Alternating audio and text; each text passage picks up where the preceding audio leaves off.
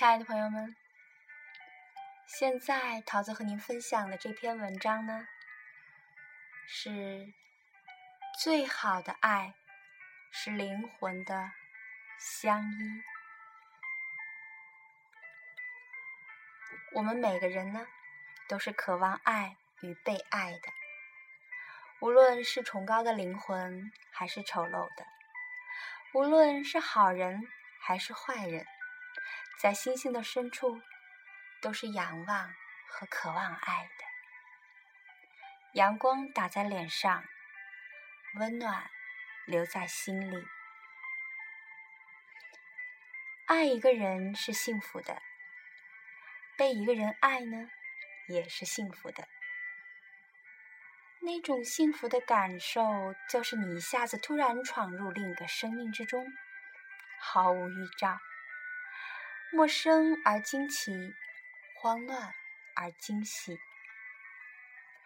只有在爱中，你才发现，无爱的灵魂原来真的是那么的孤独；而只有在爱中呢，你才会发现，孤独的灵魂是多么需要另一个灵魂来守护和陪伴。一切纯净、纯粹而真挚的爱都是没有错的。说它纯净呢，是因为除了爱，真的没有任何的其他的目的。说它纯粹呢，是指它发生的时候没有怜悯和同情，真的只是真挚的、用心的。爱的轰轰烈烈，是说你倾尽了生命，你可以一一万次啊，一千次的去爱同一个人。说你爱的痴狂呢，说的是爱的专注与深刻，爱的执着而忘我。我相信伟大的爱是可以地老天荒的，就像这个城市啊，这个城市也是地老天荒的一样。有时候我们会想，城市是什么呢？嗯，或许。有爱延绵的地方，才叫城市吧。你的牵挂在哪里？